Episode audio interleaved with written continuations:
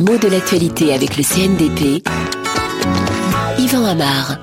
La rentrée des classes a eu lieu hier en France, hier un mardi, le deuxième jour d'ailleurs de la semaine. Et justement, c'est cette semaine qui fait discuter autour de la rentrée des classes. Combien de jours dans les écoles ou les collèges Combien de jours va-t-on travailler? Est-ce qu'on aura une semaine de quatre jours ou de cinq jours?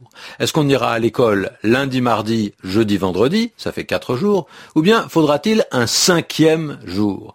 Eh bien, au-delà de cette discussion, ça prouve bien l'évolution du sens du mot semaine qui ne désigne plus guère aujourd'hui que les jours travailler. Et ça, ça nous donne un excellent exemple des limites de l'étymologie. Parce que l'origine d'un mot peut être en contradiction flagrante avec son sens contemporain, sans que le sens de ce mot soit ridicule, simplement c'est la langue qui est comme ça, c'est le fonctionnement du terme qui a changé. Ainsi, le mot semaine, on sait qu'il dérive du latin septimana.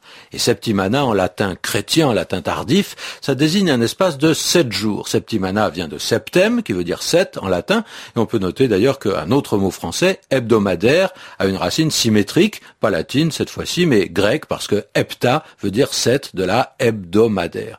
Donc, on est face à cette apparente contradiction. La semaine de quatre jours, qu'est-ce que c'est étymologiquement? C'est sept jours en quatre.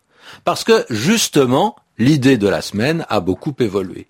Dès l'origine mythique, hein, on voit que cette semaine, elle se décompose. Au départ, en, 6 plus 1, quoi, la création du monde. D'après la légende, c'est l'affaire de six jours, et puis le septième, l'Éternel se repose ou contemple son œuvre. Quant à sa créature, elle aussi, elle va travailler les six premiers jours et elle va honorer son créateur le septième. Donc la semaine apporte non seulement l'idée d'une division, mais l'idée d'un rythme. Et ce mot même va être rejeté en amont par ce rythme. La semaine ne désigne plus que la période pendant laquelle on travaille. Et depuis longtemps, hein, parce que la semaine, elle a souvent désigné par exemple le salaire qu'on payait à l'ouvrier pour son travail de six jours, ou même l'argent de poche donné à un enfant, hein, papa tu m'as pas donné euh, ma semaine. Et le droit du travail a évolué, la plupart des salariés se sont mis à ne pas travailler ni dimanche depuis longtemps, ni samedi depuis un certain temps. C'est ce qu'on a appelé la semaine anglaise parce qu'il semblait que la coutume venait d'Angleterre, deux jours de congé, samedi et dimanche.